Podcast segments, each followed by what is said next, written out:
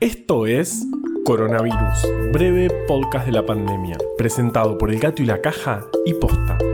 Hoy es miércoles 2 de septiembre, día 167 del aislamiento social preventivo y obligatorio en las zonas con circulación comunitaria del virus del país y día 87 del distanciamiento social preventivo y obligatorio en las zonas sin circulación comunitaria del virus. Ayer a Juancho, uno de los autores de este podcast, le dolía mucho la espalda, así que se tomó un diclofenac.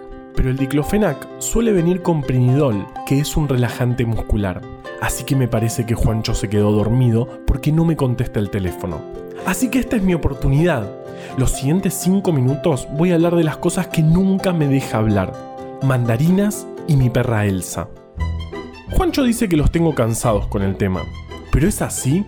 ¿Acaso alguien puede cansarse de escucharme hablar sobre la vez que mi perra se comió una mandarina entera? ¿O la vez que me ayudó a cavar un pozo para plantar un árbol de mandarinas? ¿O la vez que... Bueno, ahora que lo pienso puede que Juancho tenía razón, así que mejor les hablo de coronavirus. Pero si encuentran errores en el episodio, ya saben culpa de quién es. No voy a decir nombres, pero es alguien que debería estar despierto, editándome. En Argentina, ayer se confirmaron 10.504 casos nuevos de COVID-19, que suman en total 428.239. De esos, el 71,8% fueron en el AMBA. Luego, Santa Fe, Entre Ríos, Córdoba y Mendoza son las provincias que más reportaron. La mediana edad de los contagiados se mantiene en 38 años y en total fallecieron 8.971 personas, cuya mediana edad es de 72 años. El porcentaje de letalidad se mantiene en el 2,1%, que sigue siendo bajo si lo comparamos con el 3,3% del resto del mundo. Pero sabemos que este valor puede aumentar drásticamente si el sistema de salud colapsara. El promedio de la última semana es de 9.800 casos por día. Ayer se hicieron más de 23.000 PCRs. A pesar de que se amplió la capacidad de diagnóstico, el aumento de casos también es mayor y el porcentaje de positividad sigue altísimo. Ayer estuvo cerca del 50%. En terapia intensiva con diagnóstico confirmado de COVID hay 2.314 personas, de las cuales el 66,3% está en el AMBA, que con esa cifra alcanza el porcentaje más bajo desde que empezó la pandemia. El porcentaje de ocupación total de estas camas es del 60,7% en todo el país y del 69,2% en el AMBA. Pero hay que tener cuidado con estos números. En primer lugar, como te venimos contando, por más de que haya camas disponibles, no alcanzan los recursos humanos para operarlas. Pero además, si miramos provincia por provincia, encontramos por ejemplo a Río Negro con un porcentaje de ocupación del 77%, a Mendoza con el 74% y a Jujuy con el 71%. Y ciertos distritos, como Chipoleti, están al 100% y la ciudad de Mendoza y San Salvador de Jujuy ya están al límite de su capacidad. Ahora vamos con Vale que tiene conejos cada vez más fundamentales. Conejos, consejos quise decir. Maldito Juancho.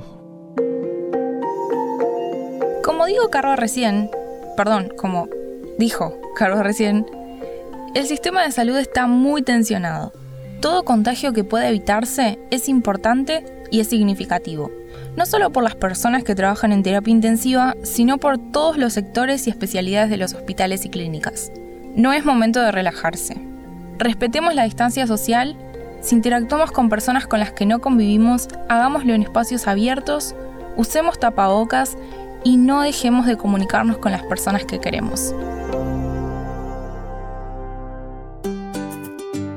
Me quedé pensando, ¿cómo hace el diclofenac para actuar donde hay dolor? Bueno, la respuesta, obviamente, es que la mayoría de las drogas se difunden por todo el cuerpo, o al menos por donde pueden acceder y hacen efecto. Si te duele el pie y te tomas un analgésico, el analgésico va a ir tanto al pie como a la mano, pero claro, el efecto lo vas a sentir en el pie que es donde te dolía. Obviamente que esto es ineficiente, porque por ejemplo Juancho está recibiendo el efecto miorrelajante en todo el cuerpo, por eso se quedó dormido, cuando debería haberlo recibido solo en la espalda. Actualmente se están investigando un montón de estrategias para que las drogas vayan solo al blanco donde tienen que hacer efecto. Ojalá logren resolverlo. Mientras tanto, no hagan ruido. Shh. Coronavirus. Perdón, mala mía. Coronavirus, breve podcast de la pandemia, es una producción original del Gato y la Caja junto a Posta. Este podcast lo podemos hacer gracias a bancantes. Ayúdanos a bancar estas iniciativas en elgatoylacaja.com barra bancar. Si querés leer historias increíbles, conseguí breve atlas anecdótico de la ciencia en elgatoylacaja.com barra tienda. Yo soy Juan Manuel Carballeda. Valeria Sanabria te aconsejó desde el armario. Quédate en tu casa y nos escuchamos mañana. Che, dice Juancho que lo despertemos cuando pase la pandemia.